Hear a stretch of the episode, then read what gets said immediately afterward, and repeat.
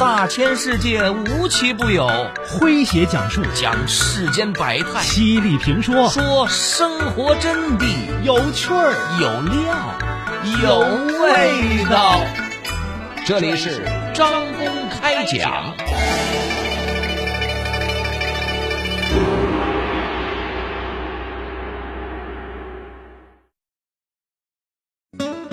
二零二二年的春天，浙江学霸朱科航同时收到了九所世界名校全奖直博录取通知书的新闻，登上了网络的热搜榜。他的父母更是直言，儿子从没上过任何的课外辅导班，打脸当下许多的鸡娃的焦虑父母呀。其实，朱科航不仅没上过课外辅导班。曾经还是一个成绩不合格的熊孩子。那时的他和如今已经进入美国哈佛大学深造的他，简直是判若两人呐。这里面有什么秘诀呢？让我们一起来看看学霸背后的成长故事吧。来听今天张工为各位讲述九所名校深来橄榄枝。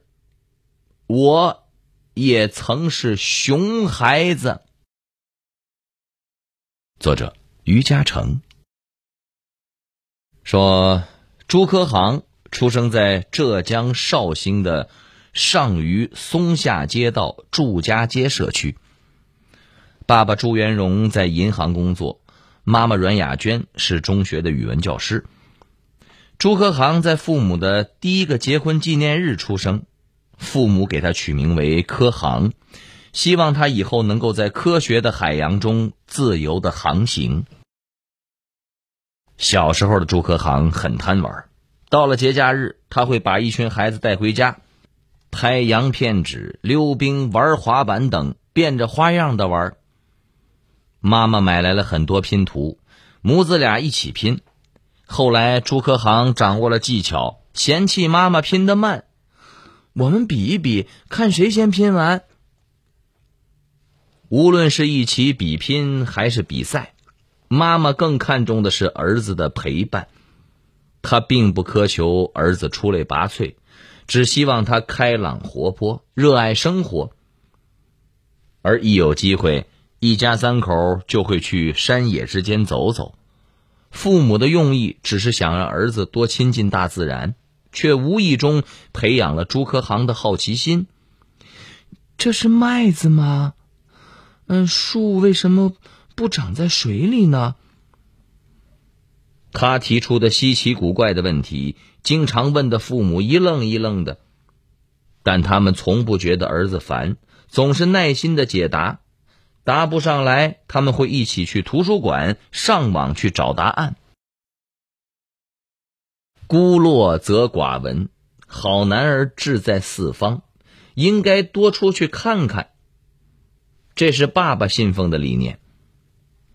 儿子再长大一些，夫妻俩就带着他走遍家乡的绍兴名胜古迹、博物馆，暑假还会到省外去旅游，几乎跑遍了大半个中国。行万里路，读万卷书。朱科航特别喜欢看书，尤其是历史书和名人传记。日复一日，书架上摆了两千多册各类的书籍了。儿子爱玩也好，爱看书也罢，父母抱着一个宗旨：童年是用来尽情玩耍的，孩子健康快乐最重要。朱科航上学以后。很多同学都去各种课外的辅导班，但是他的父母继续采取着放养的模式。经常，你会对请你吃饭的朋友说：“太谢谢啦。”对每天给自己做饭的妈妈却说：“给我来杯水啊。”女朋友过生日的时候，你会说：“当当当当，这是给你准备的惊喜哦。”妈妈过生日的时候，你却说：“呀，妈，今天是你生日啊。”对等了自己五分钟的朋友，你会说：“对不起，我来晚了。”而对等了自己一辈子的父母，你却说：“干嘛等我呀？你先去睡呀。”你对自己的爸妈说过谢谢吗？其实孝敬就是一句话。老朋友广播和您一起把爱大声说出来。谢谢妈妈，谢谢爸爸。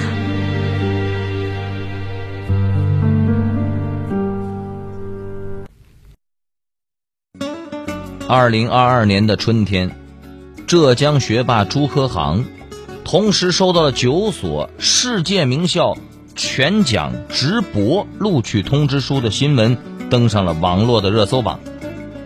他的父母更是直言，儿子从没上过任何的课外辅导班，打脸当下许多的鸡娃的焦虑父母呀。其实，朱科航不仅没上过课外辅导班。曾经还是一个成绩不合格的熊孩子。那时的他和如今已经进入美国哈佛大学深造的他，简直是判若两人呐。这里面有什么秘诀呢？让我们一起来看看学霸背后的成长故事吧。来听今天张工为各位讲述：九所名校深来橄榄枝。我也曾是熊孩子。您正在收听的是张公开讲，这里是张公开讲，在下张公，我们接着往下讲。说那些年，妈妈阮雅娟的精力大多放在儿子的身体上。少年时期的朱科航挑食，身体抵抗力差，每个月至少感冒一次。妈妈想了办法，母子俩一起骑自行车去外婆家，一来一回四个多小时，还会带着朱科航认识沿途的农作物。朱科航特别的兴奋，用力的蹬着车，非要把妈妈甩在后面，然后侧过头来做个鬼脸儿。妈妈还鼓励儿子参加学校的八百米、一千五百米的长跑比赛。第一次参加运动会，朱科航跑了倒数第二名。妈妈让他不要放弃。果然，初中毕业的运动会上，朱科航跑出了全校第一名的好成绩。朱科航的这股子韧劲儿，在学习上也表现出来了。因为没有上过课外辅导班，朱科航上小学之后没有英语基础，成绩勉强过及格线，有回考试甚至都没及格。父母虽然着急，但是没有给儿子施加压力。朱克航开始坚持每天背诵单词，两个月之后成绩突飞猛进，还当上了英语课代表。到了初中，他的英语词汇量已经达到了高中水平。高中时已经掌握了一万两千多个英语单词了。进入初中，朱克航迷上了物理，灵活运用公式，很多难题都迎刃而解呀。妈妈问他原因，他说：“物理简洁而深刻。”我的目标就是想搞清楚事物更深层次的原理，嗯，希望我的所学和未来的所从事的领域，能够为人类生活的改变做出一些贡献。这儿子小小年纪就有这么远大的志向，妈妈是深感欣慰呀。但是，他看到儿子在学习方法上大多是生搬硬套。缺乏对公式的真正理解，在妈妈的提醒下，朱科航意识到了问题的所在，就找来了高中和大学的物理书自学。中考前的几个月，爸爸在院子里面种了很多漂亮的植物，让儿子学习之余能够放松心情。比起其他家长的陪读，或者是为孩子做各种好吃的。朱科航觉得花花草草的能够带给他别样的轻松和惬意，从而能够更好的投入到学习中去。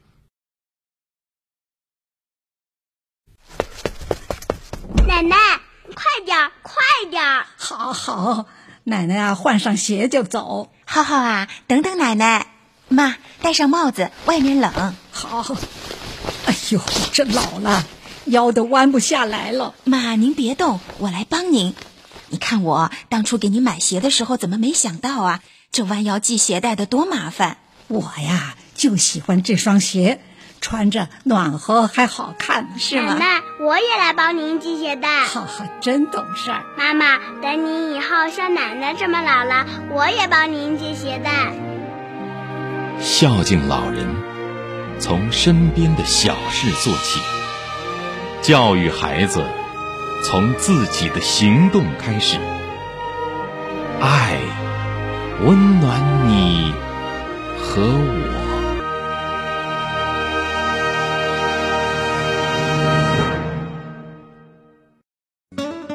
二零二二年的春天，浙江学霸朱科航，同时收到了九所世界名校全奖直博录取通知书的新闻登上了网络的热搜榜。他的父母更是直言，儿子从没上过任何的课外辅导班，打脸当下许多的鸡娃的焦虑父母呀。其实，朱科航不仅没上过课外辅导班。曾经还是一个成绩不合格的熊孩子。那时的他和如今已经进入美国哈佛大学深造的他，简直是判若两人呐。